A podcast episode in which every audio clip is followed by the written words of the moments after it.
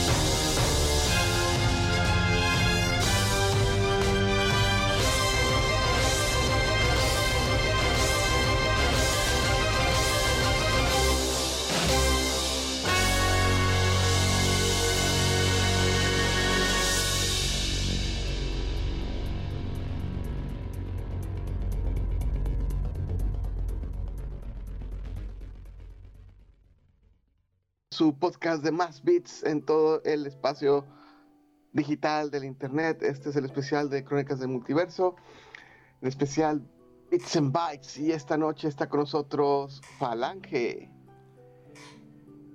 Julio López desde el Reino Hongo.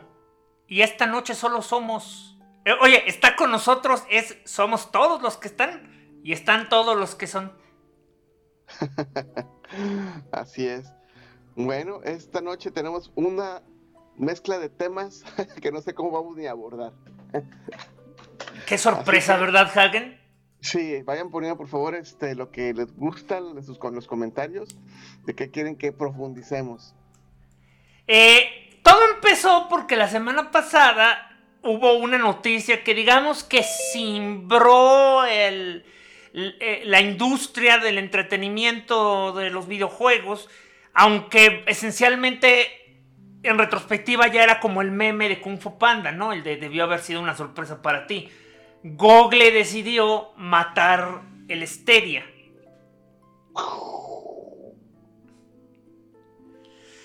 Eh, que era ya como que, el que la pobre cosa era básicamente como el corrido, o sea, ese compa ya está muerto, nomás no le han avisado. ¿Qué era el Stadia de este Bueno, vamos a empezar por decir qué era el Stadia. Stadia era un device, un hardware desarrollado por Google con la intención de romperle el internet, romper el mercado de los videojuegos con esta consola que operaba este 100% creo a base de la nube. Es decir, todos los juegos corrían en la nube con hardware de Google quien, por cierto, tiene el hardware y la, la red más grande en todo el mundo, seguido de Microsoft y luego Amazon. Entonces, este Stadia lleva aproximadamente 18 meses, creo, Falange. Eh, poco más, o sea, sí, no llegaron a los dos años, o sea, fue una que empezaron a hacer burlas de qué cosa duró más que, pero la verdad ha habido consolas y servicios que han muerto en ocho meses, o sea, no es ni de cerca el, el más estrepitoso este fracaso, fracaso. de un, ajá, y para Google es un martes, como el meme de Bison, o sea, porque este, Google es famosa por, o perdón, Alphabet. Alphabet es famosa por básicamente fracasar en todo lo que no sea un navegador, un, este, un sistema operativo de celular y un correo.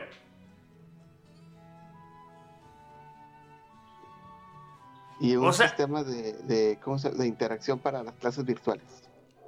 Vas a ver que eso también se va a morir. Ok. Este, sí, entonces, pues. Oye, creo que alguien se conectó, ¿no? Sí, Tavo. Ya sé si ya se terminó de conectar porque veo su video apagado.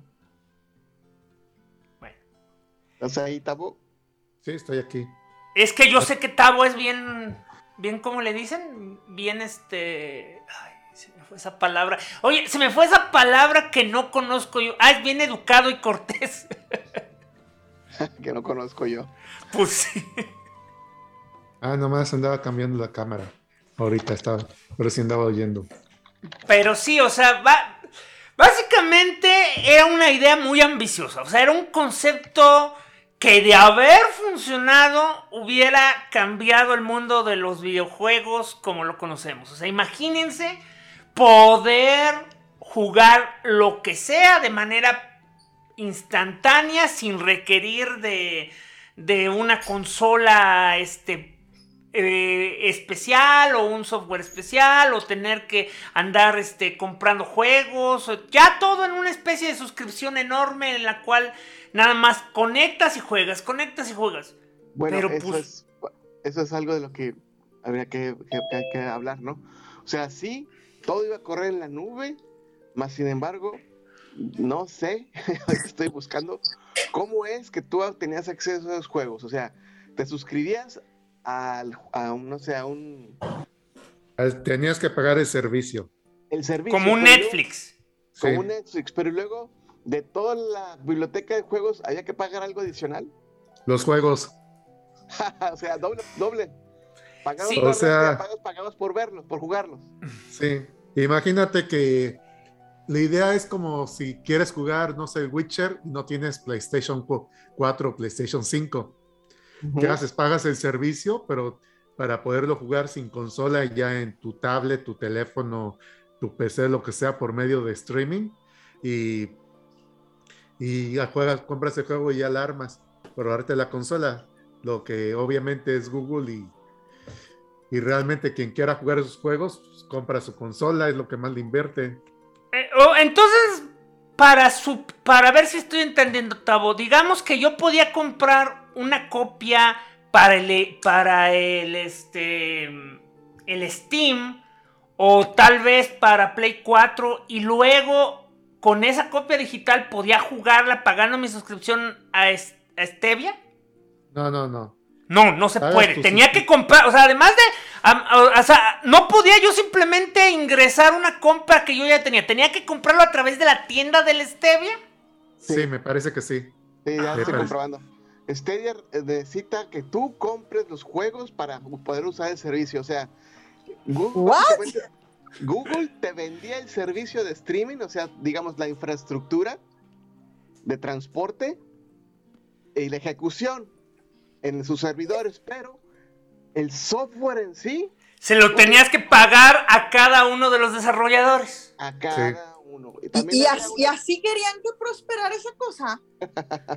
bueno, ya les dije la idea era para los que quisieran jugar y no tenían consola.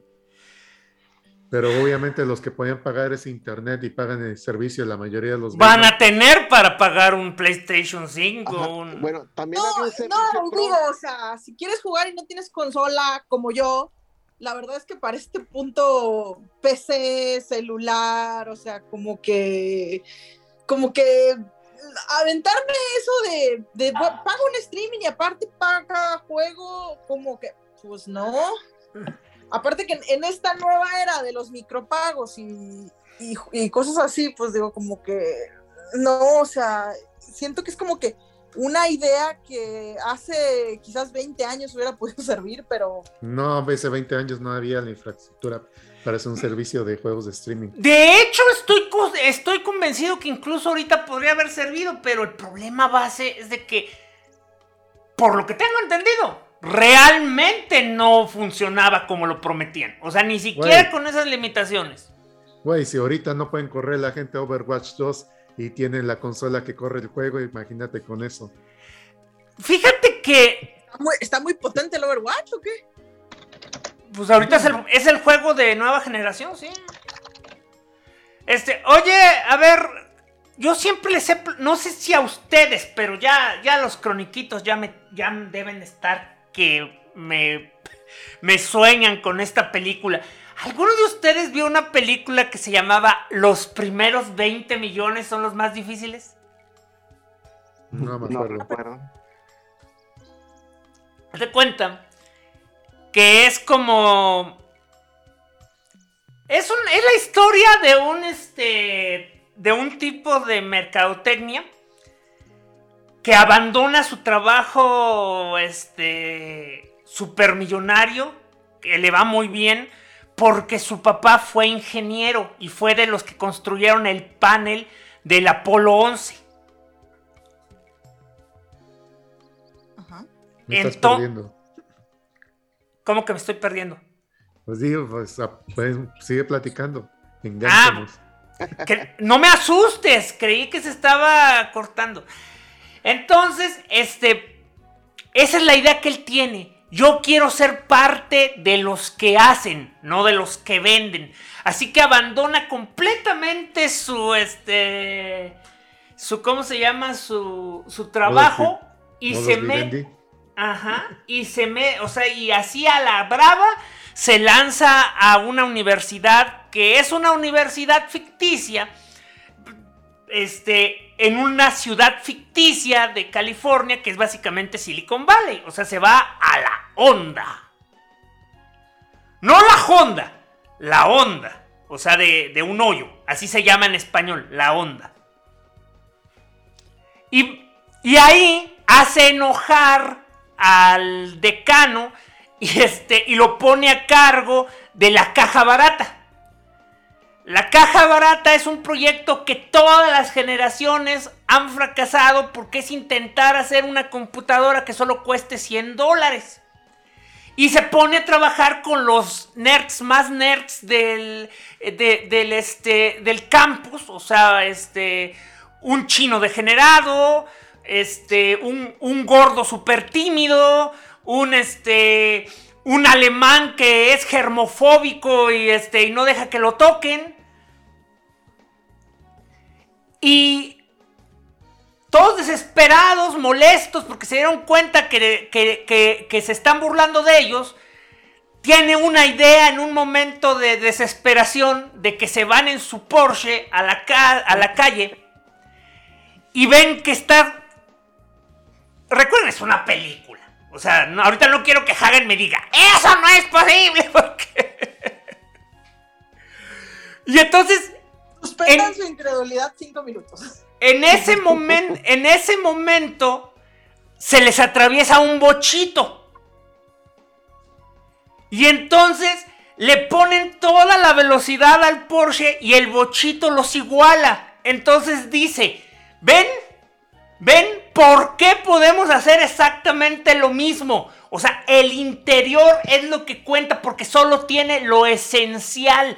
¿Qué podemos hacer para deshacernos de todo lo que no es esencial en una computadora? Y en ese momento tienen su epifanía de hacer que la computadora corra en el Internet. Es una película del año 2000.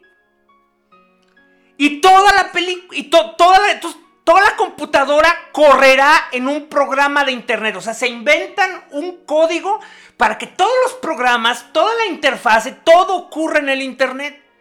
Lo único que, o sea, y luego reemplazan el monitor por un holograma, que es un holograma de hecho de esos que se usan desde los años 80, y, y, la tecnología que usan para la interfase, para, para reemplazar el, este, el teclado, es este, el, el Power Glove.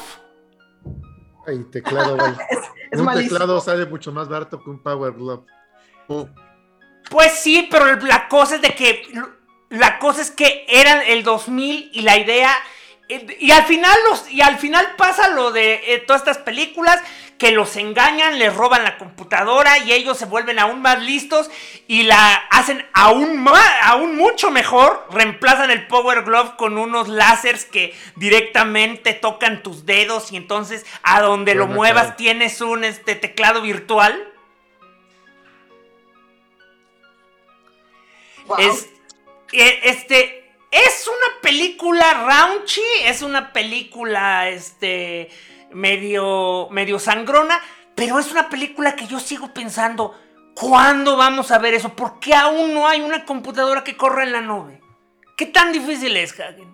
Sí, está bien jodido el internet. bueno, mira, si los de los bitcoins están Bueno, pero ¿por qué no hay una en cada ¿Por qué no hay una en cada casa? Ciérrame la puerta, por favor. ¿Por qué? Pues que no es, pues no es porque básicamente las cosas del internet en realidad no están en el internet, sino en un servidor. pero a ver, entonces sí existe, entonces sí existe, ya, ya. Sí existe. Mira, lo que pasa es que en la aplicación, Ajá. en la aplicación de campo, eso solamente funciona este con un set de usuarios que son todos iguales y que están todos controlados al 100%. En otras palabras, dentro de un dominio corporativo. Como un... Oye, ¿cómo, ¿cómo se llamaban esas cosas cuando yo iba a la escuela? ¿Cómo les decían a eso? ¿Maestros? Sí, pero, o sea, e, eso, es cuando lo hacían el, el, laboratorio de computación, nos consideraban ya la cosa más chafa del mundo. De que todas las computadoras estaban comunicadas en una especie de red, pero tenía un nombre. Una red. Pero tenía otro nombre que no era red, y ahorita no me acuerdo cuál era. Güey, literalmente el estadio acabas que lo llevan en convenciones nunca arrancaba bien, pero curiosamente cuando hacían sus demostraciones en sus en sus edificios y lugares de trabajo. Pues sí, porque, porque era como el mago de Oz, ¿no? Una computadora de adeveras estaba detrás de todo. sí, o sea, básicamente, mira, yo por ejemplo podría tener a 20 usuarios de oficinas y todos exactamente van a tener Office, todos van a tener los mismos tipos de accesos, el administrador va a tener el mismo tipo de control sobre ellos. Sí, yo así, así, así, así yo estaba en la secundaria, pero yo, pero yo no sabía que eso era la nube. Todo era, ah, un servidor, así le decían. Es un servidor, exactamente. La nube no es más que un servidor que no está físicamente contigo. Está físicamente kilómetros y kilómetros lejos de ti. ¿Sí? Entonces, eh, todos esos servicios, eh, terminales o virtualización, este, ya existen desde hace mucho tiempo, pero las aplicaciones reales este, se limitan a eso, ¿verdad? Por ejemplo, a mí no me serviría una cosa, rentar una computadora, que si dice, por ejemplo, Microsoft y Amazon te rentan computadoras, servidores, ¿verdad? Y tú te conectas allá y trabajas y lo que quieras. Pero ahorita la mayoría de las películas animadas de bajo presupuesto renderizado lo dejan a servidores ajenos. Sí, exactamente. Entonces, por ejemplo, digamos mi caso, que no es tan particular. Este, si yo quisiera, por ejemplo, hacer el streaming con esas computadoras de allá, este, probablemente me tendría que eh, cobrar una cuota adicional por, el streaming, precisamente porque estoy todo es, pues todo es streaming, ¿no? Hacia acá, hacia allá, hacia ustedes, etcétera. Oye, ya se este, unió, ya se, ya se unió Juan Pablo al chat, nos pregunta terminales. Creo que nos estaba contestando, pero el servidor es el que alimenta las terminales, ¿no? Así es, sí, es el que tiene todo. Entonces, anteriormente las terminales pues eran básicamente en blanco y negro, en texto, todo. Ahora ya pueden ser computadoras completas. Ahora ya son completamente gráficas, ¿verdad?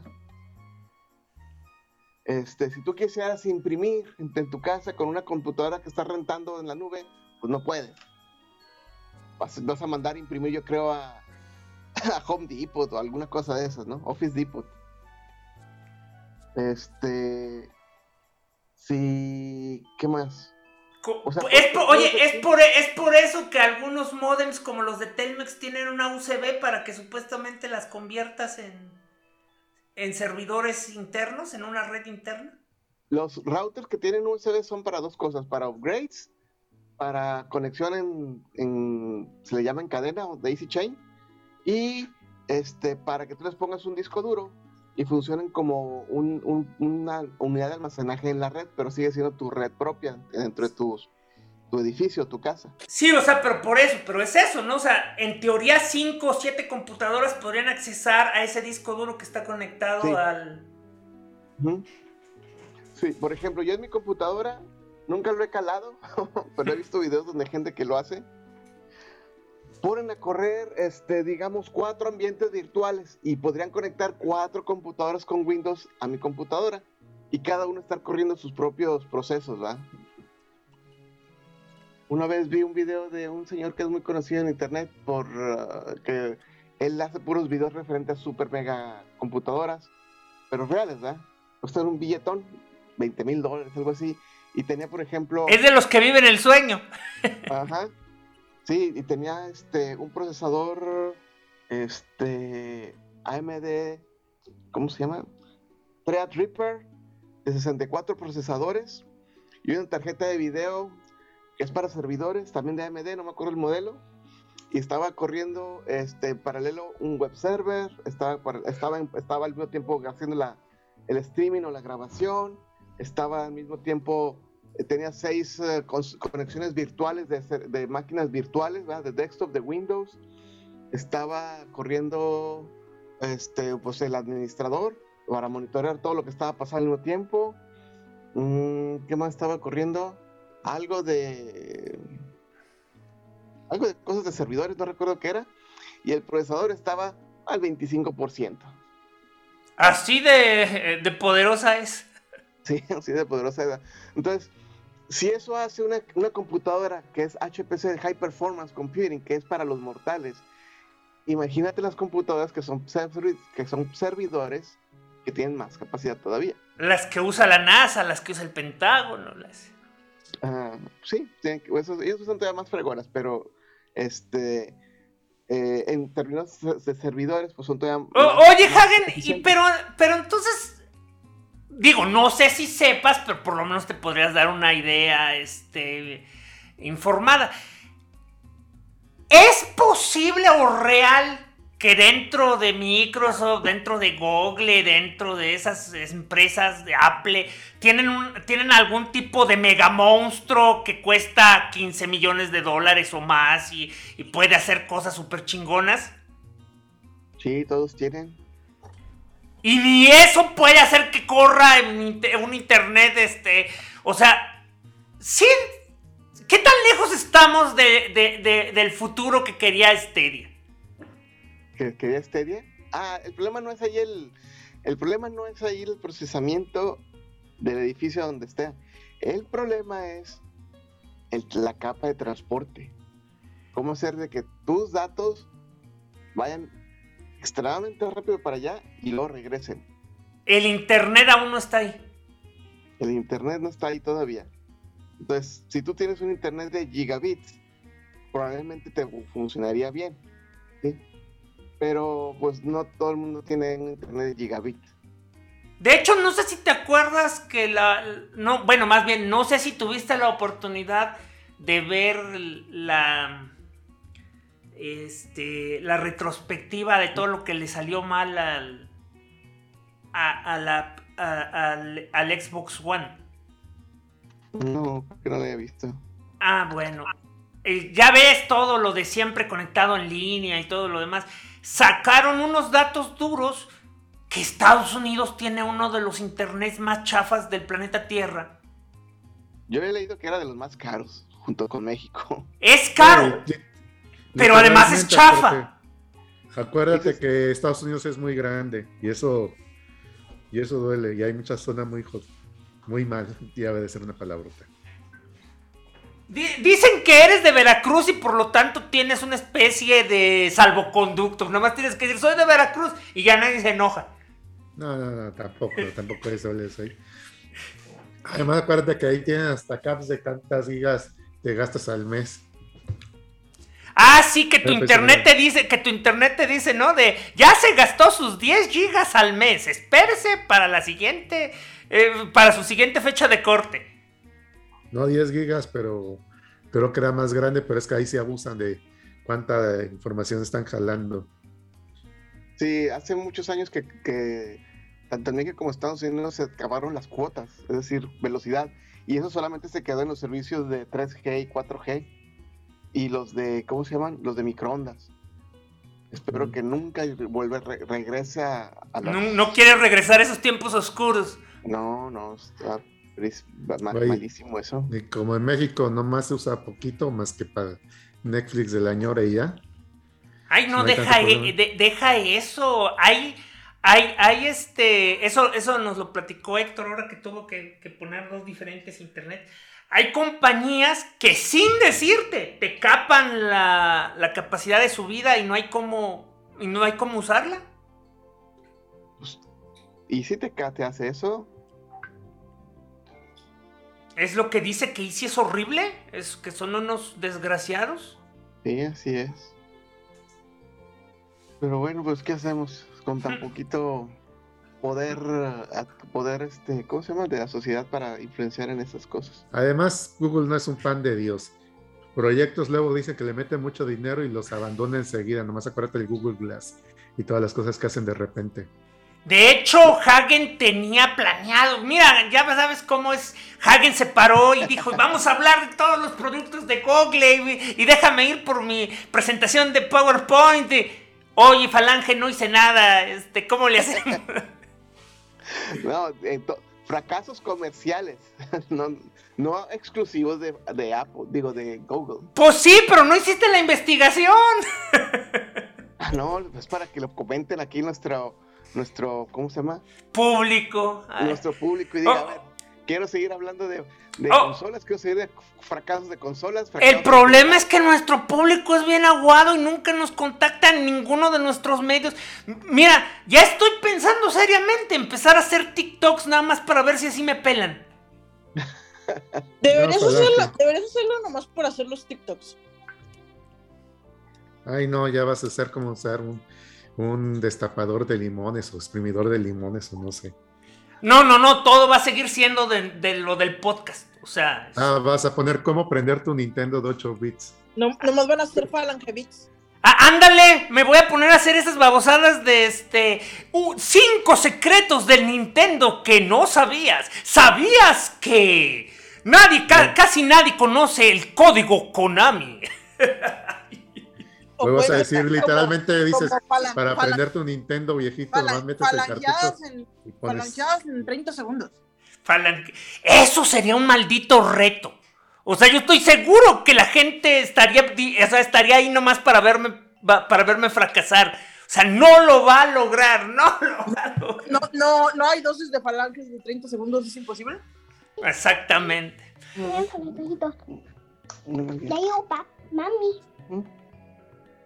Estaba, comiendo churros, pero mejor le paro antes de, que ocurra un churrogate. ¡Ay, el churrogate! Vivirá en nuestros corazones. Uno de los eventos legendarios del podcast. ¿Te tocó a ti el churrogate de este Hagen? No, no, no sé qué sea eso. Se comió, eh, este, no me comí. no, no, pero es a lo que voy. Se quedó creyendo que se había comido los churros de su mamá y estuvo con, y estuvo con este. Gracias, Falange. y, estuvo, y, estuvo, y estuvo con la culpa por una semana hasta que descubrieron que los habían alzado en la, la cena. En la cena estaban. cuentas bien la historia. O sea, mi mamá creyó que me había acabado todos los churros cuando la bolsa de, cuando la otra bolsa de churros estaba ahí en la mesa y no la vio. Entonces me dice, Tania, te acabaste todos los churros. Y como yo no cuento los churros, yo le dije, pues no, pero que no había otra. Y hasta, y hasta que al final del programa encontró la otra bolsa y me dijo, ay, Tania, aquí estaba la otra bolsa. Yo te dije que hay otra bolsa. Pero pues como se enteró todo el podcast, es, ay, Tania, qué mala, te acabaste los churros de tu familia. Mi versión más dramática estaba mejor. Es que yo no tengo culpa, porque yo sé que no hice nada malo. Hasta saliste a gritar, Tania Toro es inocente. Por el, por, porque, mira, Tania, porque tenía que aprovechar esa oportunidad. Digo, ¿cuántas gentes, cuántas, cuántas veces puedes gritar Pepe el Toro es inocente? Yo también. ¿Eh? Bueno, pues ahora ya sabes, ah, cuando uno dice churrogate, que no lo decimos muy seguido, es por eso. Eh, pues esa es la triste historia de. Ay, dice que. Eh, dice Juan Pablo que pagaría por ver TikToks. Ya no queremos que pagues. Digo, todo, te queremos mucho, pero te vas a quedar pobre. Eres como el príncipe feliz. O sea, siento que te estamos arrancando los ojos, la boca, la piel. ¿De quién es el príncipe feliz de Oscar? Que todavía, que todavía tenga hojitas de oro para repartir. Oye, ¿de quién es el príncipe feliz? ¿De Oscar Wilde? De Oscar Wilde. Ah, ya. Sí. O sea, e, es una historia increíblemente sentimental y, súper cruel para, para lo que es Oscar Wilde. Mm, considerando que literalmente eh, evitó el hambre de, de toda una ciudad por tiempo indefinido de que, de que las, las gaviotitas, para empezar, no viven mucho y de que básicamente se reunieron en el cielo, no diría que es tan trágica. bueno, entonces te digo que sí, así es la... De hecho, es una historia bastante no cínica para lo que es Oscar Wilde, porque en la misma colección de libros estaba la de una rosa y, y, la recogen y la rosa da todo un discurso de que el amor y que este y que el otro y termina tirando la rosa porque creo que la fulana no lo peló o alguna cosa así. Bueno, pues señor, 3M, 3M, bienvenido. Ay, perdón, se me olvida cambiar el nombre. es que nos gusta. Pero, soy yo. Google básicamente hace proyectos de, ah, sí, voy a hacer esto, y va a hacer esto, y a medio que se lo olvida y como que a otra cosa mariposa. Literal, o sea, bot, este, se lo estoy robando a Héctor para que no diga que simplemente me robó sus ideas. O sea, le doy crédito que Google es el niño con este, este, ¿cómo se llama en español el ADS? El síndrome de atención. Bueno, lo que antes se conocía como hiperactividad, o sea, es el, es el síndrome de atención. Déficit de atención. El déficit de atención, ese. El síndrome del déficit de atención, o sea, este. O sea, que, básicamente es este, que Google un día es, hoy soy un luchador. Y a los 30 minutos es, ahora soy un torero. Y a la media hora de eso es, ahora quiero ser campeón olímpico de, este, de natación.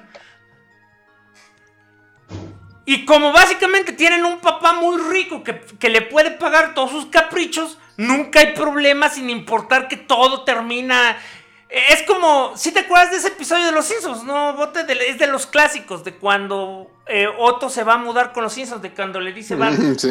papá, ya no quiero tocar la guitarra. No te preocupes, hijo, la vamos a guardar junto con tu este, traje de karate, tu balón de fútbol.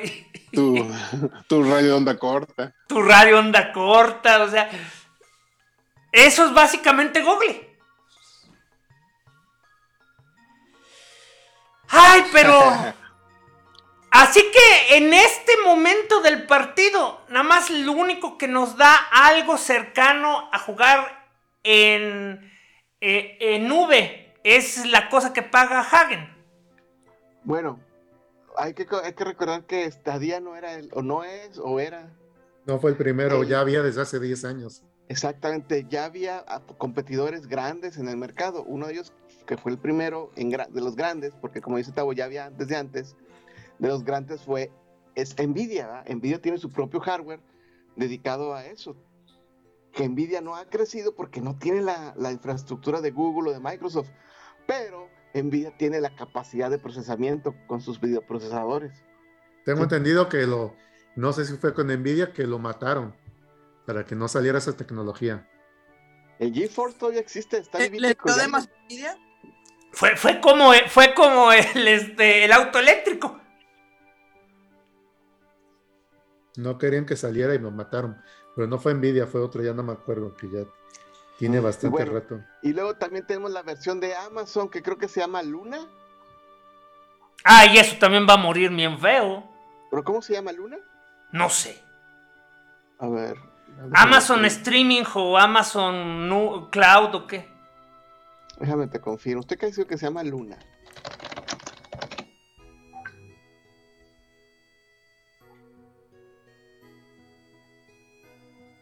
Hechizo de Luna, este, no, nada que ver. A ver. Amazon tiene algo llamado Amazon Web Service, pero... No, es otra cosa. Ah, Chihuahua, no lo encuentro. ¿Ya lo mataron o qué? Pues yo creo que sí.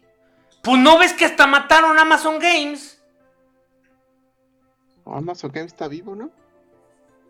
Pues está vivo el nombre, pero todos los proyectos que tenían, todos los videojuegos, todos los estudios cerraron. No, ¿Cómo no puede ser eso. Amazon Game está vivo. Que el servicio. Pero tenían un estudio de producción. Ah, y bueno, cerraron esos juegos.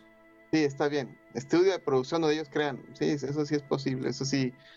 Sí, este. No, pues es que Amazon, es que ahorita en este momento Amazon Games no es más que un servicio este, unido al Amazon Prime que, que te da juegos gratis. Ajá, también son vistos. ah, son por Steam. Por todo, sé. tú. Oye, tienen su propia plataforma y luego te dan juegos en Steam y te dan juegos en Epic y te dan juegos en GOTY y básicamente en cualquiera que esté dispuesto a darle a Amazon, este, o sea, de- aceptar el dinero de Amazon. Te da loot boxes. Ah, y un chingo de loot boxes, eh, como dice Tavo. y cosméticos. Bueno, ya no la encuentro. Bueno, el caso es de que pues ha habido varios, ¿no? Pero todos se quedan al final, a mitad del camino porque ninguno tiene todas las haces bajo la manga, excepto quien creen. ¿Google? ¿No? Google fue el que falló. ¿Quién sí Microsoft. está triunfando? Microsoft.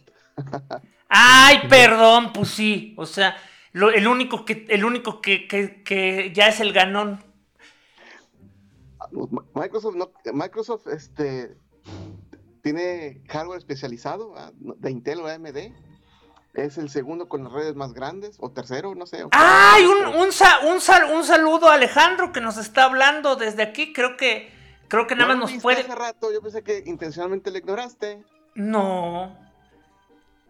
No, no, no. No, ahí estaba. Eh, bueno, Es que no te confundas, el streaming definitivamente va a ser el futuro de los videojuegos, pero todavía no estamos- estamos ahí. No, nada más yo quería darle el saludo porque, este, como, como lo recordarán, él siempre, él ha estado ya varios podcasts con nosotros, pero desde que le movieron los horarios de la... Escuela. Sí, pero ¿cómo se le llama esta cosa? Ay, se me va bien feo el avión, pero sí, desde ahorita que está haciendo la escuela, la maestría, desde... Ya no, no ha tenido tiempo y le cambiaron los horarios y literalmente está ahorita, mientras nosotros grabamos, él está en la escuela. Ay, qué padre. No manches, qué raro. Bote, ¿qué novedad nos tienes del mundo del doblaje o de otras? Eh, bueno, eh, ¿se acuerdan que les había comentado que iba a salir un manga de Poseidón? Sí, ¡Oh, el de- de- Re-Rise. Poseidón! Ya, ya Sí, vi creo el que no primer es- capítulo. Me enganchó más Sí, que exacto. las antias. Enganchó más. Fíjate que incluso el, el dibujante está imitando el estilo de Kuruman, entonces se ven todas así todos Fíjate que eso feos, también me cuadrados. gustó, que se mantiene ese estándar. güey. No es el francés, ¿verdad? No, no, No. no, no, esto no es del No, el francés, francés los hace bien sea. bonitos. Este, este sí, no quién sabe quién sea. Este, y digo, no, no vamos a estar hablando capítulo a capítulo, nada más les voy a dar el, el. Capítulo, Preámbulo, capítulo exacto. cuando más salió uno. Eh, sí, No, bueno, o sea, se refería a que no va a estar cada semana, que no se vayan a emocionar creyendo que, que cada Ah, semana digo, va a venir a hablar del... Sí, está, está, está curiosa la premisa porque literal es justo después de que Hades es derrotado. Y al parecer, O sea, el, anda- el andar resucitando a los caballeros de oro por puro churro, pues ahí donde resucitó a sus caballeros de marinos No. qué? Ah. no, no, haz de cuenta que eh, estamos en un escenario donde los caballeros de Atena y Atena están como extraviados porque están como que tratando de escaparse de, Ay, del inframundo que se destruyó. están en Acatepec, todavía no llegan. Así déjalo pasar. Sí, entonces este, hay un, digamos, vacío de poder en la Tierra y justo en ese momento llegó la diosa esta, ¿cómo se llama? Eris. Ah, no, No. Némesis. Némesis, exacto. Que para castigar a, a los humanos porque pues osaron matar a los dioses, ¿no? Entonces, ya sabes, ¿no? Así como Poseidón ayudó a los caballeros cuando peleó con Hades, ahora es Hades el que manda a su mariposita y, le- y despierta a Poseidón para que... Y, y revive a sus marinos. Eso, Ah. eso quiere decir entonces que no es canon este Soul of Gold. Solo Gold no es canon. Nunca lo ha sido fue. canon, ¿no? Bueno, en el universo animado, pues lo es, así como es canon Asgard, ¿no? Ah, ¿no hay versión manga de Soul of Gold? No. Ah. No, papá. Entonces, este. Sí, o sea, Soul of Gold es- está en el. En el, en el, El anime- en el animeverso. de Asgard. Oye, está en el anime anime ¿Tan verso. poca fe le tenían que ni siquiera le pagaron a alguien para que dibujara un manga? Eh, pues no, es que era directo a video, pues. Y este. Pues digo, lo que pasa es que luego es bien como, era bien común que, que sale, cuando sale un anime primero, sacan, sacan un manga para complementar, digo. Series como Cowboy Bebop tienen, tienen un manga. Me imagino Sí, que es que- entonces sí ocurre eso de que Kuromada y los del anime este, se, se ven de lejitos, pero no se tocan. No, es que haz de cuenta que, o sea, todo lo que sale de Sella tiene que ser aprobado por Kurumada. Y, y les da su bendición y que hagan lo que quieran, básicamente. Pero. Pero cuando pero llega el sí momento de repartir la herencia, Lo- reconoce a unos hijos y a otros no. Sí, porque, o sea, este, digamos que su, lo, lo único que le importa a él es su manga. Que hagan los otros mangas, que no hagan otros mangas, le importa un pepino. El suyo es el que le importa y es el único que sigue. Entonces, este, todos los spin-offs que sacan tratan de ser em, coincidir con su. Por eso su sigo diciendo canon, que pero, pues, eventualmente, todos los spin-offs no hechos por él se van a descanonizar. Es el Pues de hecho, hoy, hoy por hoy no hay ningún spin-off que sea canon. Ninguno. Pero la cosa ya. más importante, ¿cuántas de esas ideas de spin-off se las termina romando? Pues para eso No, las de- quiere, para que alguien Es haga que un no. testing. Eh, Tampoco No, o sea, se roba Kuro- nada, así de inteligente. Kuro- así- No son ideas de él, porque casi siempre él llega y dice quiero que, que vayas de punto A a punto B.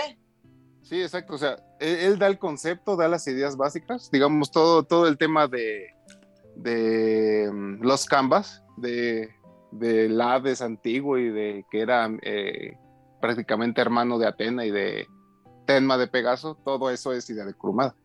¿Y entonces por qué lo eliminó? ¿No lo eliminó? Pues nada más. No lo eliminó, hay un alon, hay un alon en el canon. Sí, o sea, todo eso es canon, pero la historia que, hizo- que hizo la autora, pues es esa parte. Eso Porque sí, de- no eran ideas suyas. Sí, no, porque, o sea, la idea de, no sé O cómo sea, se llama la, tú que la autora. Le dice, mira, tengo, tengo básicamente el, el Pegaso de la generación anterior se va a llamar Tenma, este güey se va a llamar Alon y va a ser güero, eh, esta está la Atena, eh, necesi- necesito que al final todos, todos mueran y Hades, la maldad de Hades haya sido acabada por el momento y tú sabrás cómo llegas a ese punto. Ajá, y la idea de, de la autora fue, pues Que básicamente. todos los a caballeros, que todos sus caballeros iban a ser exactamente iguales a los Ajá. caballeros de. De, de ahora, que pues eso sí es, eso no es canon, pues. Eh, al final va a haver un Sensei verso, vas a ver. Y este, Y pues sí, en general las ideas son de él. Y, Pues el y- Sensei Averso ya y la- existe en el videojuego porque, porque ya, no- ya, ya podemos usar personajes de los canvas. Mm. De hecho, hay un manga que habla del Sensei Averso, pero pues digamos que aún no, no da, hasta que no salga en el manga de Kurumada, Bueno. no hay nada. Bueno, pero entonces reviven los, los caballeros de, de Poseidón y qué pasa. Eh, pues básicamente la, la diosa esta Némesis no quiere conquistar la humanidad como lo intentó Poseidón con sus inundaciones o, o- o Hades con su eclipse. No, ella, ella está llamando meteoritos para que destruyan el planeta. Entonces, Bueno, de, de hecho, Bote nada más recuerda que ellos no estaban tampoco conquistando nada. O sea, la idea es que iban a exterminar a la humanidad. No, sí, bueno. incorrecto. Pero creo que, creo que a lo que se refiere es que en lugar de usar el método Poseidón y usar el método Hades, el, el método Némesis es rocas caen todos mueren. No, es que no va a destruir, es que no va a destruir a la gente. Ahora va a destruir el planeta, lo va a partir. Sí. Exacto. Ah, Entonces, o sea, Hades ya- Hades ya- dijo, ya ni- no. Ya ni siquiera es, quiero quitar a estos malditos humanos de mi planeta. Es bonito", o sea, quiero es- quitar este planeta. O sea, ya hasta el Sí. planeta, hasta el planeta. ¡ah, la chingada! Hasta el Exacto, planeta o sea, va des- o sea, se puso, se puso en plan, ese planeta estaba rancio. Exactamente. Así Entonces, de, no, pues- no, hermanos, el problema no era la humanidad, el problema era todo el planeta. Oye, ¿y qué le va a, pa- y qué le va a pasar a Gea? Que se chingue. Sí, ándale. Y, y Hades está en el plan de no, yo nada más quería reinar en la oscuridad a todos los humanos y, y que estuvieran en mi reino, no matar, a- a- no, no destruir el planeta, pues. Entonces ya le hace el favorcito a Poseidón, de Poseidón, quitarle el sello. planetita, mis mares. A ver, a ver, a ver, a ver, a ver, a ver. Pero yo tengo nuevamente una duda. ¿Cómo? o- recuerda que la parte que sí era canon era que Poseidón despertó para mandar las armaduras de, de- de- de- del muro de los lamentos a donde sea que estuvieran, en los campos Ajá. elíseos o como se llama.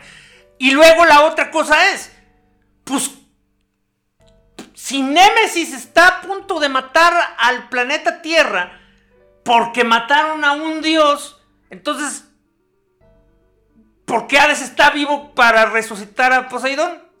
Ah, bueno, de hecho es medio ambiguo eso porque en el manga, cuando este Doco les está explicando que hay un cuerpo de Hades allá en los Campos Elíseos, que es como que su cuerpo original, Su cuerpo real. Ujú. sí, y, y- y- y justo le- lo que les dice es que si destruyen el cuerpo de Hades, entonces Hades va a tener que desistir en conquistar el mundo. O sea que como que su espíritu está por ahí, aparte de su cuerpo, ¿no? Entonces no está muerto, entonces ¿para qué le hacen de jamón los dioses?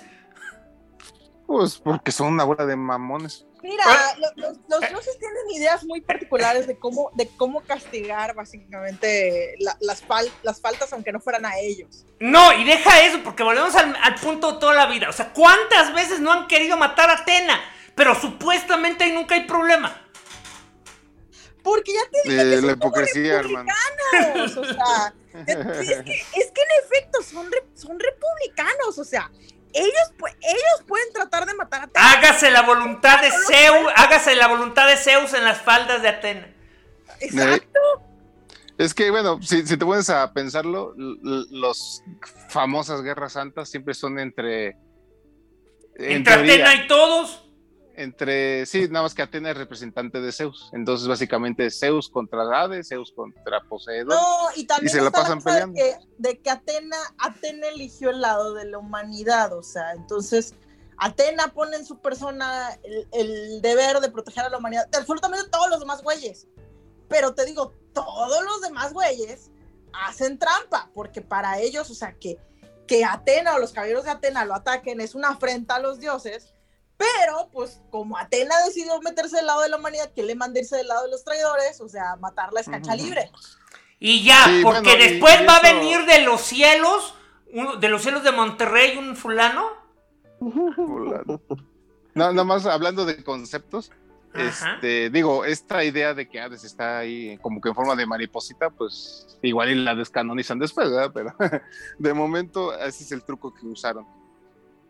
Y digamos que. Las guerras santas siempre son, este, pues, digamos, como que eh, eh, bajo el reglamento Sí. de los dioses, ¿no? Eh, Pero ahora, ahora el problema fue ese, que se metieron a los campos elíseos, mataron dioses, eh, al menos Ay, a los, a los hermanitos. Sí, sí, sí. Y metieron mano y pues no se vale.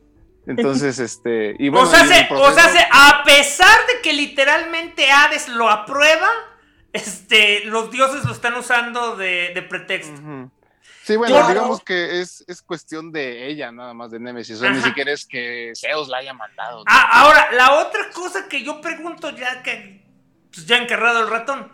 Pero entonces básicamente se les olvida que sí había despertado el, el Poseidón para levantar a los este. Bueno, esa vez fue parcial, o sea, despertó para ayudarlos y luego se volvió a dormir. Ah, y esta vez, y esta vez la mariposa le dijo. eh, la mariposa le gritó más fuerte. Despiértate, güey, despiértate. No, Falange, lo que pasa es que la otra vez le dieron como cinco, un minuto de libertad condicional. Y ahora, y ahora, y ahora le ofrecieron una, una, un- una, un break más largo.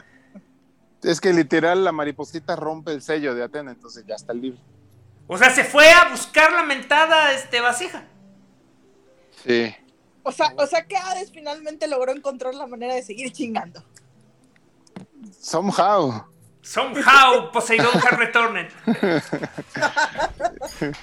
Sí.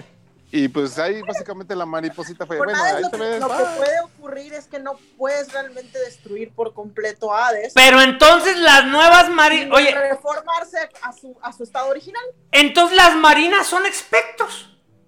Son espectros. Sí. Tienen Entonces- sus armaduritas, de lo cual Bandai ha de estar bien feliz. Los desgraciados van a poder hacer Porque las va- la- van a poder va- van a poder sacar todas de nuevo y solo tienen que repintar los moldes. Ujú. No, no es cierto. Acuérdate que las, las, las, eh, las apuris son más, son, aparte del color, tienden a tener picos. Ah, sí, sí, cierto, se ven como más malévolas. Entonces, básicamente, Hades revi- revivió al personal de Poseidón y le dijo, órale, ten, resuelve esto. Sí. Sí, Y bueno, eh, ahora sí que el único que sigue vivo es Sorrento, que está ahí con la armadura medio destruida desde que Andrómeda barri- barrió el piso con él. Y este, y, y ahorita, pues básicamente los que están ahí enterados de lo que está pasando es Shaina y Kiki, que son los que estaban por ahí viendo qué pedo. Pues Y pues que ya. Shaina ya había pasado extraoficialmente a jefe de personal del santuario, ¿no? Ándale. Sí, porque se- según el manga, este, este nuevo, como que el templo de esta Némesis está como que hay resurgiendo ahí cerca del santuario, entonces van a empezar. Para variar. Sí. No, no, no manches, comienzo a pensar que, que dioses eh, surgiendo cerca del santuario es como la gentrificación. La gentrificación. Tal cual, sí. Así de, oh, por Dios, compraron el terreno de al lado y van a subir las rentas. Van a tratar de desalojar el santuario. Y, y ya nada más como pilón, este también salió el primer número de, del francés este dichoso que tanto De mencionamos. Jerome que con-. Jerome, ajá. Y este, digo, no, no, no, no leí la historia, está medio curiosa. Ahí está después La de que- portada se ve muy bonita. El, el- el- el arte es, es precioso. Y este está ubicado, como por ahí les comenté, en el periodo de las Caballeros de Plata. Entonces, este, no es continuación ni nada, es nada más un añadido. Y tiene como una mini historia donde justo explica algo que Kurumada ya tiene canónico en su mente, a menos que es- decide cambiarlo. Pero se confirma de momento que Iki ha sido el primer caballero de Fénix de toda la historia. O sea, nadie jamás ha usado esa armadura. Nadie había logrado desactivar esa maldita cosa. Y le agregan un como mito de que justo la, la armadura no fue, fue la causante de que se destruyera la isla, el continente de Mu. Para-. Y, y que lo único que quedó, pues literal, fue su islita de la Reina Muerte. Entonces, ay, caray. Mucho problema para una mugre armadura de bronce. Oye, este bote, es ahí donde ahora se estaba jactando el, el fan este que, que le pusieron su nombre Ah, al, sí, a- a- al Sí, maestro de Iki. El maestro de Iki se llama Jorge. Jorge. ay. Y es este. Y de pero- Perú. Tiene la colección más grande de Saint Seiya de todos los tiempos. Eh, sí, exacto. Tiene hasta Entonces- su museo por allá. El, ¿Cómo se llamaba antes? ¿Hates?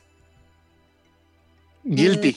Guilty. Lo, cono- lo conocían como Guilty, pero suena el tipo de cosas de. Así se hace llamar, pero probablemente no se llama así. No, no, por eso, por eso es que no tenía nombre, eso es a lo que voy. Sí, Entonces, es ah, como y ahora su, ajá, y ahora su nombre oficial es este Jorge. El curioso. Y pues eh, digo, no he leído la historia, pero pues ahí se va a descubrir por qué se hizo tan malvado y ¿Por qué se volvió loco? Ajá. Oye, yo Ob- estoy obviamente seguro- fue el patriarca, ¿verdad? Pero Yo estoy seguro que en algún momento leí, y eso fue leído, que Guilty fue a la- a- al, allá al, al santuario por órdenes de que fue requerido y fue Saga el que lo desmadró y por eso se quedó así loco. eso, eso es del anime. ¿Es del anime? Ajá. Yo nunca lo vi en el anime. Sí, Esmeralda le dice ahí que, ay, desde que se fue al santuario no fue el mismo. Y se puso esa horrible máscara.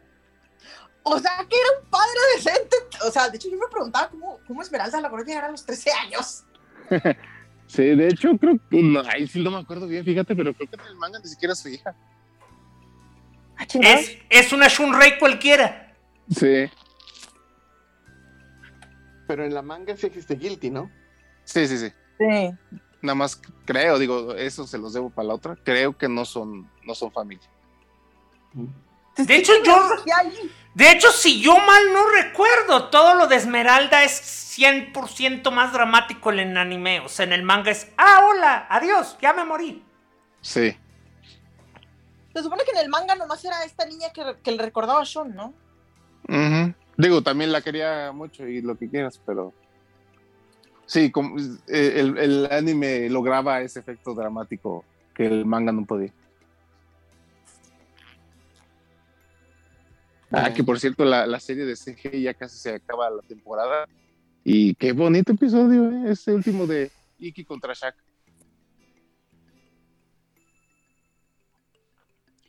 Sí, sí lo animaron bien. Eh, eh, me- sí, y, y se apega mucho a la estética de la. O- oye, pero ¿a poco en, en solo un episodio se pudieron aventar todo eso de los 13, de los siete infiernos, los 13 cielos, los... Eh, bueno, el a- capítulo anterior a este ya se quedó en justo en que ya lo había mandado a los seis infiernos y se despertó y le mandó el puño mágico fantasma. Y en, de- en este otro episodio empezó desde eso, de que le regresa la visión y empieza a Iki cargando a Shun. Y ya todo el resto de la pelea. Ah, que lo obliga según a que suelte al bebé, ¿verdad? Ajá. Ay, por cierto, ahí se No- ve no- ya. Nunca lo suelta. No. Y justo se ve el medallón de Hades ahí rodeando a Shun. Aprovechando, O sea que- aprovechando que ahora, ahora con retrospectiva. Sí. Y o sea que Hades, ah, ah, perdón, Shun, Shun mujer va a ser la reencarnación de Hades. Eso va a estar simpático. Eso va a ser divertido. Pues a poco dudabas que iba a cambiar en algo. Recuerda que es, o sea, que recuerda que no hubo ninguna otra razón de cambiar el sexo más que no, más que la casa de Libra. Ya no tengo dudas de eso. Y creo que es el siguiente episodio y sería el final de temporada. Ya fue Mire, congelado, ya fue congelado. Es- Estoy Sí. segura que van a terminar decepcionando a todo el mundo y la casa del libro va a ser la, la cosa menos, me- menos romántica del universo. Bueno, si se van, si, si están apegándose tanto al manga, pues no, no va a ser.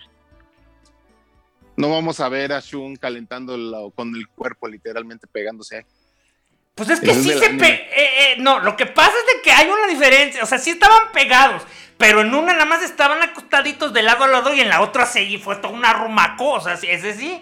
En el anime es un romaco y en el manga lo tiene en su regazo. Que Sí. también es una forma muy romántica según los Sí. japoneses. Sí, sí, sí. Y sobre todo ahora que es mujer. Ajá. ¿Cómo les encanta Pero eso bueno. del piojito? De que lo pone entre las piernas y le está haciendo piojito. Sí. Ay, el, pero es algo, lap, es algo muy tierno, Falange, o sea... el, el lap pillow. Sí, estoy leyendo mucho manga, lo siento. Es que es a lo que voy. El lap pillow no, el lap pillow no es tierno. El lap pillow eh, tampoco es ultra sensual, pero es así como que a medio camino entre un gesto tierno y un gesto romántico. Ándale. Aquí entran las discusiones tipo full fiction del, del masaje de pies y si es, y si es erótico o no. El masaje de pies es erótico. Tenemos al, ten- ten- tenemos al, al- al conejo para probarlo, o sea. Oye, masaje de pies o reflexología, no es lo mismo, ¿eh? Mm. No, Ok. ahí- ahí sí no sé. Oh, ok, mira. Si ya nos vas a tú a platicar cómo tú eres un maestro de, de mover las, las zonas erógenas, este, nada más con la planta del pie, ponte a cobrar. Eso tiene que ir para el OnlyFans.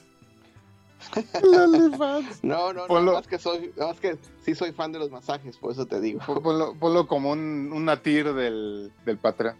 Oye, de los masajes de pies, porque lo otro también se presta para. De los masajes, masajes, nada más dije masajes.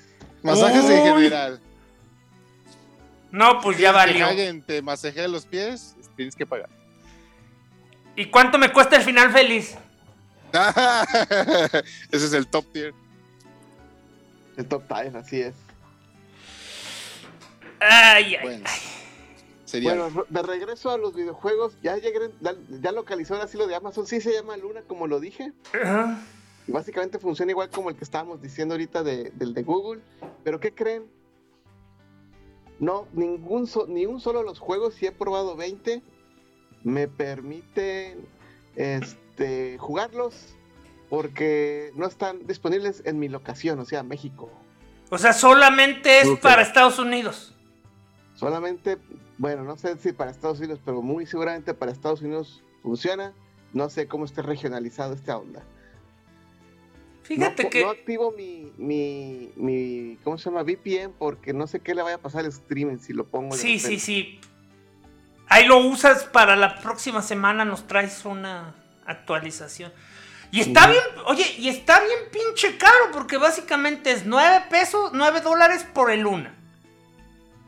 Y luego, si además quieres el canal familiar, son 6 dólares. Y si quieres el canal retro, son 5 dólares.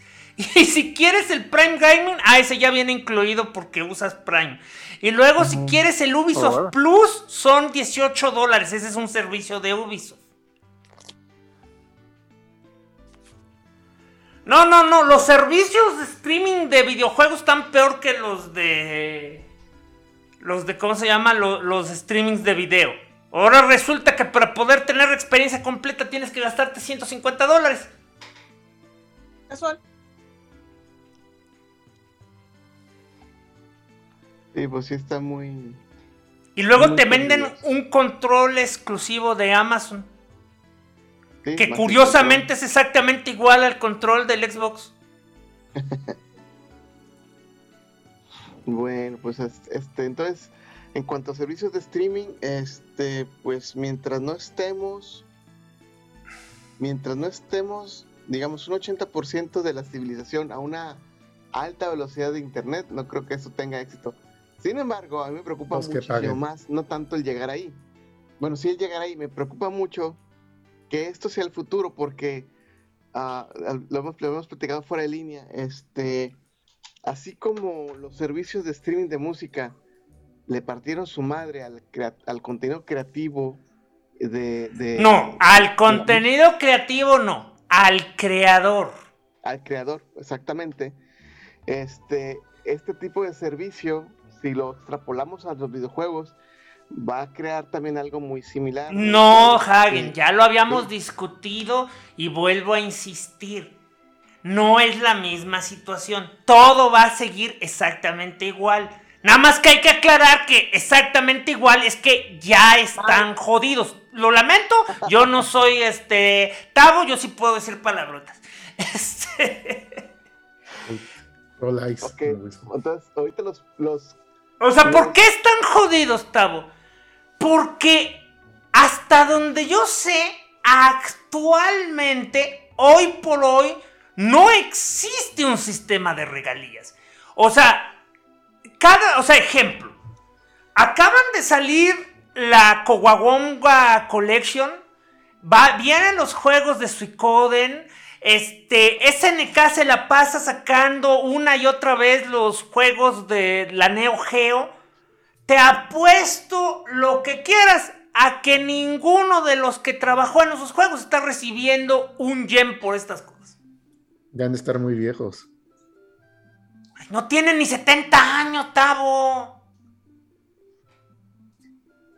Si el creador de las tortugas ninja no tiene. ¿Cuántos años tiene? Pues tiene sus 60, pero. Pues digo, los de los, del videojuego probablemente. Están en ese rango. Entre los. O sea, ya, ya llegaron a la edad de la jubilación, pero no tienen 70 años. O sea, a lo que voy es que todavía están vivos. Todavía tienen. Todavía, todavía se ven chavos. todavía se ven chavos. Yo creo que ni Konami sabe quién trabajó ahí ahorita. A lo que voy es de que no hay un sistema de regalías. O sea, la diferencia de cuando lo comparas con las... Esto ya valió, o sea, yo íbamos a hablar de las consolas y todo eso, pues ya, vámonos por el tobogán. Eh, la cosa aquí de los videojuegos es que si lo comparas con la música, te daría la impresión que hay un sistema de regalías. Nunca en mi vida he escuchado que un creador para una empresa reciba regalías. O sea, ¿alguna vez ustedes han escuchado y el creador de Sony, Yugi Yaga, Yugi Naga, o cómo se llama, recibe este un millón de dólares por cada, cada año por las ventas de Sonic? No. Los residuales de los actores los tuvo que pelear el sindicato y los las regalías de la música no las peleó el sindicato, pero creo que no sé cómo están establecidas. Eh, es algo, o sea, la... está canijo. Primero que nada, mucho de las compañías de juegos grandes en ese tiempo eran bien chiquitas. Blizzard casi casi era el que compró Activision casi casi era un casi era una empresa hecha en un garage de muy poquitas personas, pocos inversores y todo eso. Cosas como, no sé si leíste el libro Master of Doom, que literalmente lo hacían fuera de onda de los dos Karma que lo hacían fuera de, fuera de horas de oficina cuando crearon su estudio ID ah, Software. Así que, y todos esos fueron súper bienvenidos a empresas grandes sin misericordia.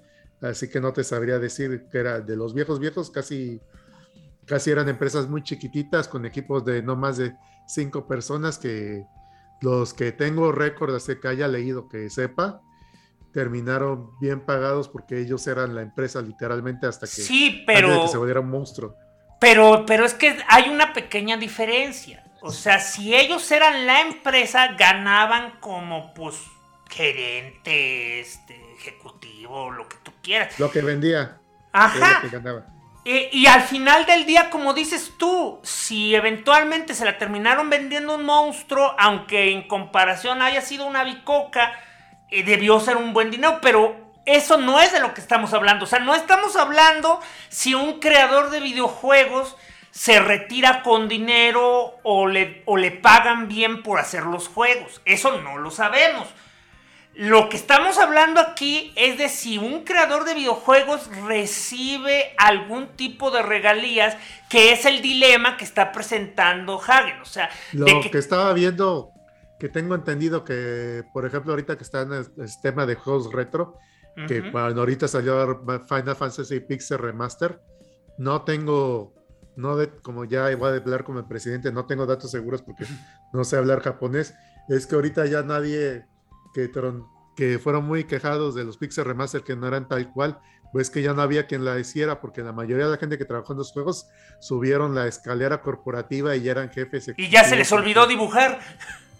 No, pues ya no están para hacer esas chambas y, nada, no sé cómo, por eso no sé si man, como tengo entendido, Japón están muy casados con su empresa y, ahí laburan toda la vida y suben de rango.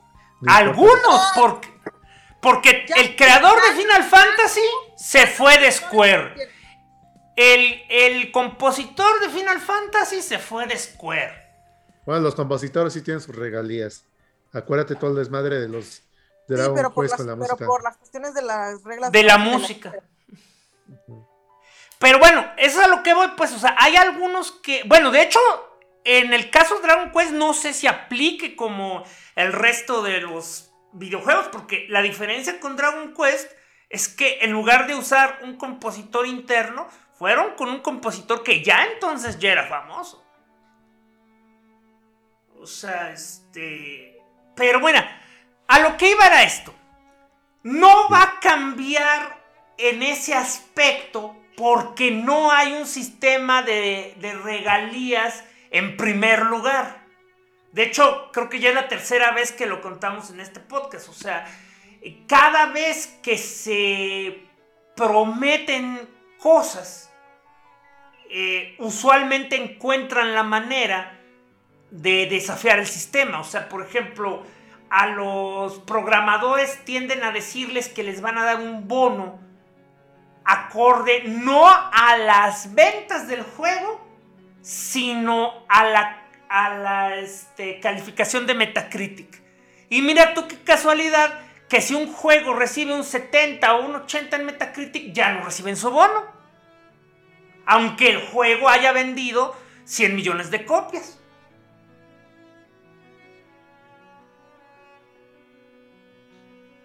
Entonces, este, o, luego está la otra, que les prometen a los... ay, pónganse a, este, hablar entre ustedes, ahorita vengo. Ah, por eso que mejor tengan indies ya, la verdad. Una pausa técnica. Bueno. bueno. Este, ahorita estaba revisando en lo que regresa Falange, que estábamos hablando de, de consentido de Google, a ver qué está trabajando ahorita. Y se me ocurrió buscar los proyectos de Google más, más del futuro, ¿no? Y, y encontré que varios, 10 de hecho. El primero es robótica. Le está entrando duro la robótica y ellos, este, hay una que están financiando a una compañía que se llama Boston Dynamics. Ya lo he escuchado desde hace mucho. Hacen robots cuadrúpedos. Y luego está. Ah, son las que hacen ese que, ese que se mueve como perro y que básicamente te tiemblas de terror al ver cómo corres a ti. Sí. básicamente es una mula de carga estos. Bueno, luego tenemos eh, los proyectos de, self-driving cars en el cual pues, está compitiendo Volkswagen, Mercedes, Tesla, General Motors y Google. La intención de Google es, aquellos que no son tan grandes como los que acabo de mencionar, venderles a ellos la tecnología. Este, luego está, también están entrando a la, exploración del espacio. Hay un proyecto que se llama Lunar X Prize. Este, y le acaban de comprar a la NASA una rentar, no sé cómo se dice, sí, renta, un campo de 60 por 60 años a un coste de 1.16 billones de dólares. Entonces le quiere entrar ahí a los trancados con Elon Musk y con el otro Richard Branson. Y luego, ah, este, este es un proyecto que hace no mucho había escuchado apenas, que es el de los teléfonos celulares modulares. Así como armamos PCs, que hay una manera de armar teléfonos. Tú le vas poniendo bloques. A Apple no le gusta eso. ¿Mande? A Apple no le gusta eso. A Apple no le va a gustar nada eso. sí, ya sé. Pues imagínate, pues por esa, por eso le quiere meter duro a eso, ¿no? Número 5, el, proyecto Tango, Tango. Así como ya tenemos ahorita este, el Google Maps o todas las versiones de Maps. por cierto, a mí no me gusta el Google Maps. Bueno, el proyecto Tango es ir a lo que sigue, que sería el interior de edificios de manera que tú eres con tu celular y todo el edificio esté mapeado y, te diga por dónde vayas. Así que si el baño, pues ya sabes que es al fondo a la izquierda. ¿De qué estamos hablando ahora? Ah, estoy contándole los 10 proyectos del futuristas de Google. Ah, eh, ¿cuánto quieren apostar que ninguno de esos va a ser viable? Pues yo creo que todos son viables, todos son de dinero, le van a dejar dinero en el corto tiempo. Bueno, es que es a lo que voy que ninguno de esos va a ser de Google. O sea, tal vez otras empresas lo hagan, pero Google no. El, chiste es poner tecnologías locas y a ver quién le invierte dinero. Sí. Bueno, luego está. no es irrelevante. Ah, en cuanto a salud, está el proyecto Cálico, que tiene que ver con el. Eh, reducir la velocidad de envejecimiento. Eh, oye, todos los supermillonarios básicamente quieren ser vampiros inmortales, o sea. Ya lo sabes. ¿Cuál de ellos era el que, el que literalmente se estaba bañando en sangre de vírgenes? Ah, su madre, ¿en serio? Bueno, no, oye, no de manera medieval. O sea, estaba agarrando personas jóvenes y usando su plasma para inyectárselo e investigar si se podían adquirir este capacidades de regeneración. No, no sé quién sea. Ese era Mr. Burns con Bart. A ver si lo puedo encontrar. Este. Ha de ser este Tom Cruise, yo creo. No, era uno de esos de, las empresas, pero ahorita no sé ah. cuál. Bueno, este, en salud también está un interesante que es, una, es un lift wire, que es una eh, cuchara especial para los uh, enfermos de Parkinson. Entonces, si la oscilas, la cuchara no derrama nada, porque está autocompensando el movimiento. Y luego mm. está el Google Contact Lens, que es básicamente para monitoreo en tiempo real de tus niveles de, azúcar en la sangre. Y este cuestiones de. Peter ah, Thiel. Peter ¿Ah? Thiel. Ah, no, no sé. Su casa lo conocen. Ahí es uno de esos inversionistas multimillonarios. A, ver, este Hagen, tienes que aprenderte esos nombres cuando les quieras vender tu empresa. Compumundo constitucional. Compumundo. ok, luego Nada más recuerda que a, Bill Gates lo recibes con la escopeta. Porque él no compra, nomás te agarra a golpes la. Sí, la manda Ajá. Bueno, el número 9 está tratando de resolver problemas del mundo, que es este, uno de los problemas es la, energía eólica, que tiene un problema adyacente de contaminación muy gruesa. Entonces tiene una cosa que le llaman una turbina de ellos, pero es mucho más pequeña y se supone que es mejor. Este. Le llaman Macani. ¿Me, avisas cuando acabes con, esta lista? ¿Cómo contamina la eólica? Supuestamente era el... A ver. Ah, pues resulta que las aspas, Gustavo, son este, desechables.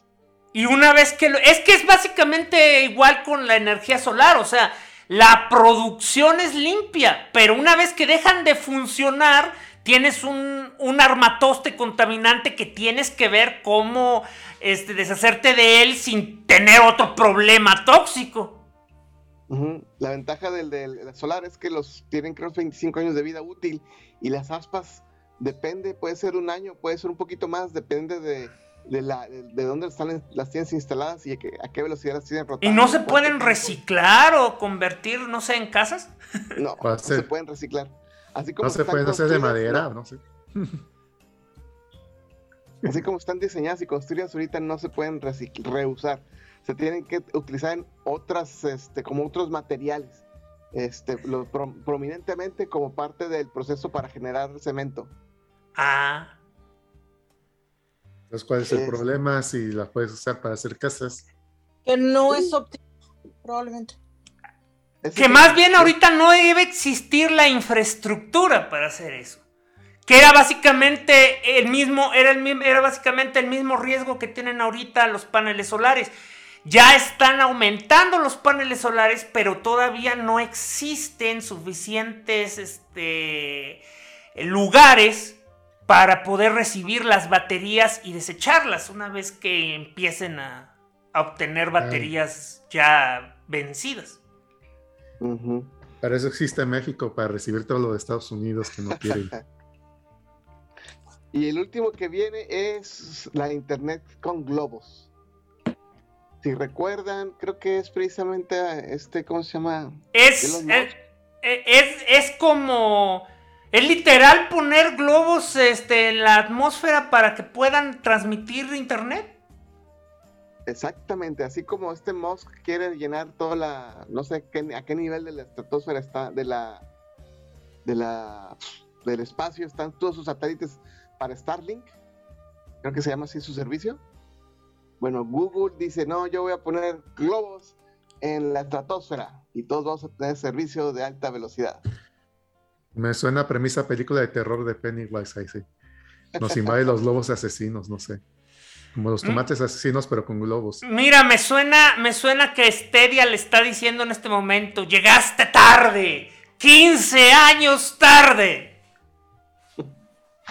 Bueno, y esos son los 10 proyectos del futuro, futuristas de Google. Este. Supongo que debe haber más. Yo quería aprovechar para mencionar que Juan Pablo nos dice dos cosas. Una, que serán como las regalías de los creadores de cómics. No, de hecho, las regalías de los creadores de cómics, por más paupérrimas que sean, también establecidas. O sea, cada que se reimprime un, cada que se reimprime un cómic, reciben una regalía. Solamente que ahí sí ocurre lo En que dice adaptación es donde no hay garantías, ¿no? En las adaptaciones, en, en todas esas cosas no hay garantías, pero además hay otra cosa. Ahí se ocurre lo que dice Hagen con la música. Cuando se publica en otros este, países, cuando se va al internet, no recibe ni un peso porque su contrato específicamente solo hablaba de este, ediciones físicas. Copias impresas. Ajá. Pues Sí, depende del contrato. Ahorita ya hay contratos muy locos y contratos generosos y contratos bien culés de que te dicen de tu trabajo, dice los derechos de aquí va hasta todo el universo. El Ajá. universo literal, no estoy exagerando. Así dicen unos contratos, me ha tocado ver par. Sí, se- sesión de derechos universales, ahí se dice. Ujú. Yo Este, creo que ahorita ha de ser hasta, si existe otra dimensión, también hay. Es que de hecho, hasta eso, esos contratos son honrados. Los que son un desmadre son los contratos que te quieren pagar muy poquito y te, y, y te dicen, mira, mira, mira, mira, ¿qué te parece si me trabajas casi gratis? Pero te firmo un contrato en el que te prometo que si esto se hace una película, una serie animada o una línea de juguetes, tú recibes el 50%. Y pues tú dices, pues bueno. Y el otro güey le vale madre porque pues cree que ahorita en este momento no pierde nada. Y luego llega el momento en que sí, este, en que sí, en que sí se vuelve una película, una línea de juguetes o algo así. Y ya no quiere darte, ya no quiere cumplir el contrato. Ay, eso es generoso. Luego cuando te pagan con exposición. y ese es un clásico. Este, y a ver, Hagen, esta también la pregunta Juan Pablo, y es de hecho una duda que yo traía. ¿Viste lo de la planta con machete? A ver, dice, no olviden que se puede conectar una planta a un brazo robótico con un machete. O sea, no, no viste la noticia, no viste la No. noticia. No, sorry, vivo debajo de una piedra. Le conectaron, supuestamente le conectaron unos sensores a una planta y descubrieron que la planta puede generar impulsos eléctricos para hacer que se mueva el machete. Básicamente la planta controla el brazo y el brazo mueve el machete. Ah, ok, así está más entendible. Este, sí, las plantas desde hace mucho se sabe que tienen impulsos. Por ejemplo, la papa, puedes prender un foco con una papa. Pero, pero eso significa que la, pla- la planta puede pensar. Ah, eso es muy diferente. Pues de hecho luego dicen que básicamente los árboles hacen, hacen redes con otros árboles y que se comunican, tienen formas de comunicarse. De hecho, se, se, se secretan algo cuando, cuando hay peligro. La, la pregunta real, Hagen, ¿esto es el inicio de Jace y los guerreros este, rodantes? Hablando de Jerome Alque. Miren, todos los caminos regresan a Jerome Alque. Jerome Alque hizo los diseños de Jace y los, y los guerreros rodantes. Órale, esa no me la sabía. ¿No sabías? O sea, Jerome ya está viejito entonces. No, no está Pero tan viejo, desde los 80. Pues es que si no está tan- A ver, este Hagen, los 80 fueron hace 40 años, entonces, ¿qué edad tenía Jerome? Probablemente de haber estado joven cuando hizo los diseños de, de, de Jace. Ha de, ha de haber sido un joven diseñador. Es que cuando ustedes me hablaban de Jerome, yo me imaginaba un chavo de 30 años que, estaba saliendo apenas de la, de la juventud. Jerome ya tiene años de carrera. Jerome ya era súper fan de Seiya desde los 90, si no es que antes. Pues por eso digo entonces que sí está viejito. Pues él es pionero del fandom de. Más, pione- más, más pionero que el peruano. No, bueno, lo que pasa es que el, peor, el peruano llegó al, a donde los otros no llegaron. Eh, eh, el, el peruano es eh, también fan, pero él es coleccionista, no, no, no ha aportado más que eso. Y el otro sí hizo lo que todos soñamos, se convirtió en creador. Exacto. Pues es que él ya era creador. Bueno, pero entonces es eso. Si ubican Jace los guerreros rodantes, estamos al inicio de plantas intentando conquistar el mundo, Hagen. No, no creo. no tan así. De, de, hecho, Juan Pablo me decía en un chat que también, tenemos. También como, como que hay que entender que si el machete lo está, lo está moviendo con entendimiento o, o nomás está. Pues Hagen cree que es pura electricidad, pues. Sí, o sea, pues, o sea, las, las, las, plantas generan impulsos, este, y pues ellos se pueden recoger y ya tú sabes cómo los aplicas. Es exactamente lo mismo como cuando en, en los, en, a, los, a las personas les ponen, uh, ¿cómo se llaman? Que perdieron un brazo o una pierna. Prótesis. Les ponen una, prótesis. Las prótesis reaccionan a los impulsos eléctricos que, que recibe. Y la programan para que funcione de esa manera. No es que él diga, yo te quiero mover así, no yo genero una especie de impulso en, lo, en, la, en mi memoria cómo funcionaba y eso lo, el programador lo transfiere a un movimiento en particular con esa... Entonces, esa el paso robótico es programado para reaccionar a un impulso eléctrico específico. Así es, no es que la persona lo, diga, tú muévete así, no. El programador, el diseñador dijo, ok, en, con un impulso de este tipo quiere decir que yo debo de mover, eh, rotar el brazo o abrir la mano.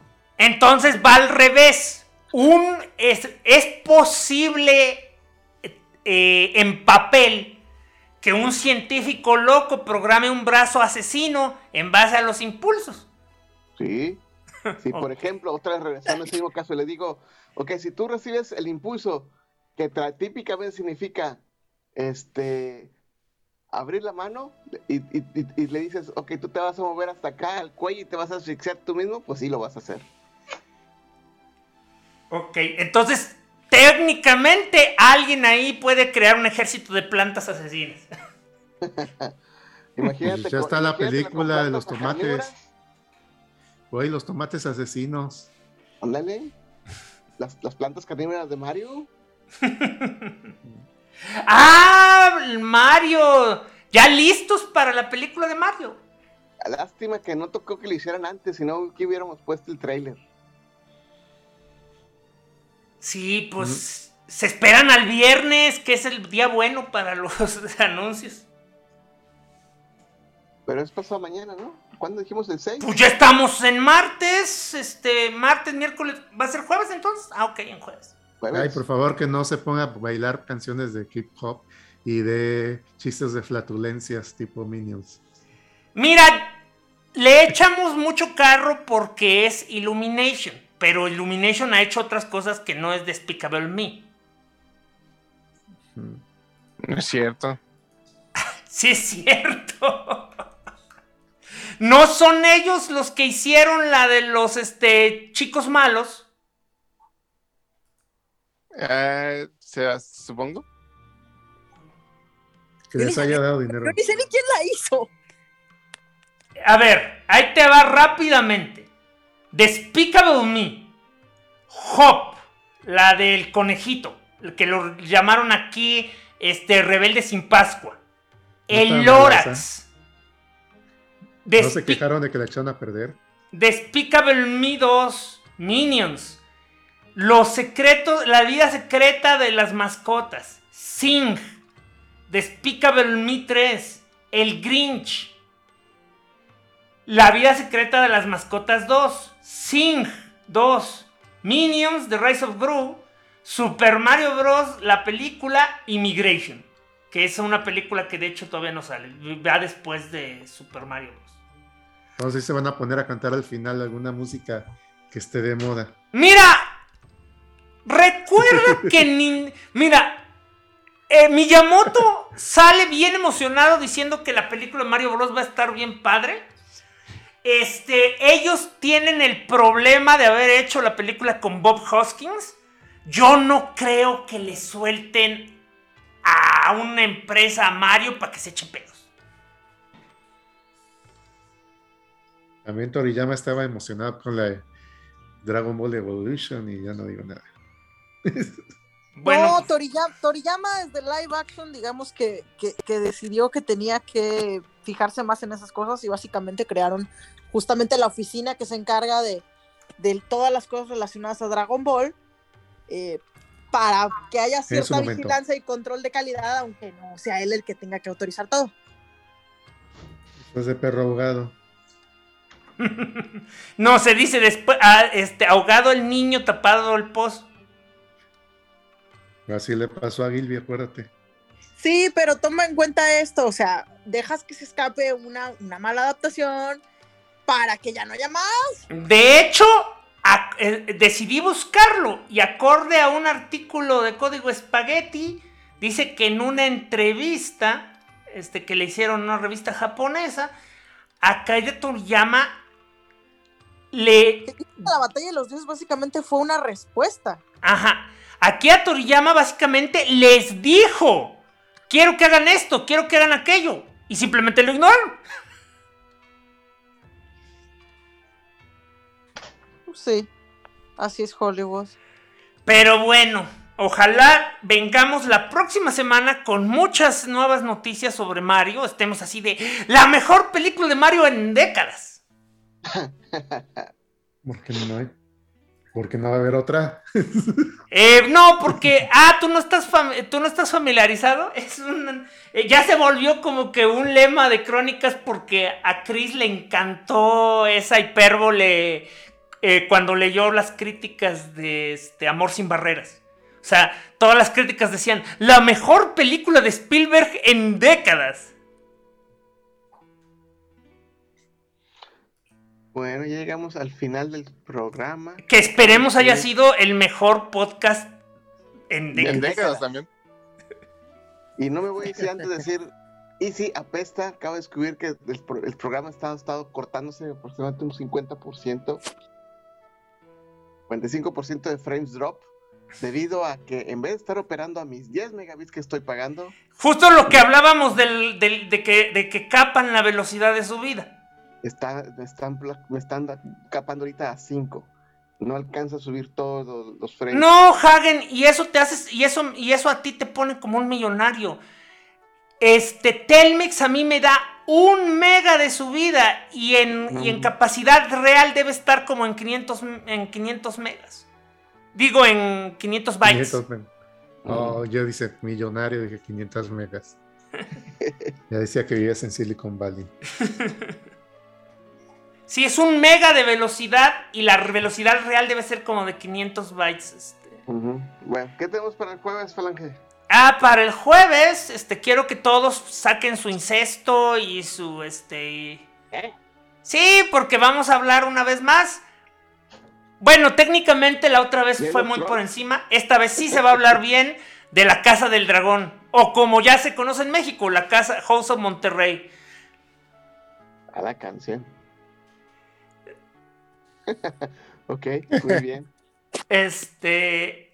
Se va a hablar tanto de Casa del Dragón como de este El Señor de el, no digo los Anillos del Poder. Esos son los temas para el jueves. El domingo seguimos sin Caballeros del Zodíaco o Nightwish. El martes, si Hagen lo permite, seguiremos en la recta final para acabar este videojuegos y ya por fin declarar la emancipación de la República de Falange y hacer este, un podcast este, que tenga temas constantes con invitados variados dependiendo del tema, siempre y cuando Hagen se quiera seguir aventando estos podcasts. Sí, ustedes pongan lo que ustedes escojan lo que quieren, pongan sus comentarios. ¿De qué quieren que, revisemos? ¿De qué quieren que hablemos? Pues de mientras ya recibí el apoyo de dos televidentes que dicen que quieren que sí haga TikToks. Nada más es, nada más estudio cómo se hacen esas fregaderas y con mucho gusto. Si no TikToks, al menos Instagrams. Ya dado que tenemos el ecosistema de Facebook. Pues Hagen recuerda decir, eh, darle la bendición a los sobrinos. bueno, pues muchísimas gracias a todos por habernos acompañado en esta hora y media interesante de tecnología, descubrimiento este, digital eh, ¿cómo se llama? Espiritual y otros. Eh, espero que se hayan divertido y les haya gustado nuestro programa. Recuerden que tenemos nuestras nuestras redes sociales. En Facebook tenemos también nuestro Patreon y nos pueden ver en iTunes, Spotify, Amazon, en Twitch. Eh, muchísimas gracias a todos. Que tengan una excelente semana. Sean felices. Hasta pronto. It's a me, a Falange.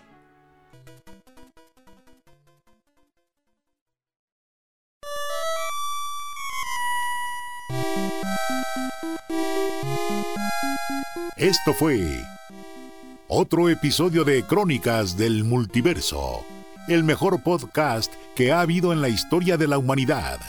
Les agradecemos su atención y les pedimos que se suscriban a nuestro canal de YouTube para vernos en vivo o darle like a nuestra página de Facebook. Y los esperamos en www.crónicasdelmultiverso.com, donde encontrarán maravillas más allá de su imaginación. Los esperamos la próxima semana, croniqueros.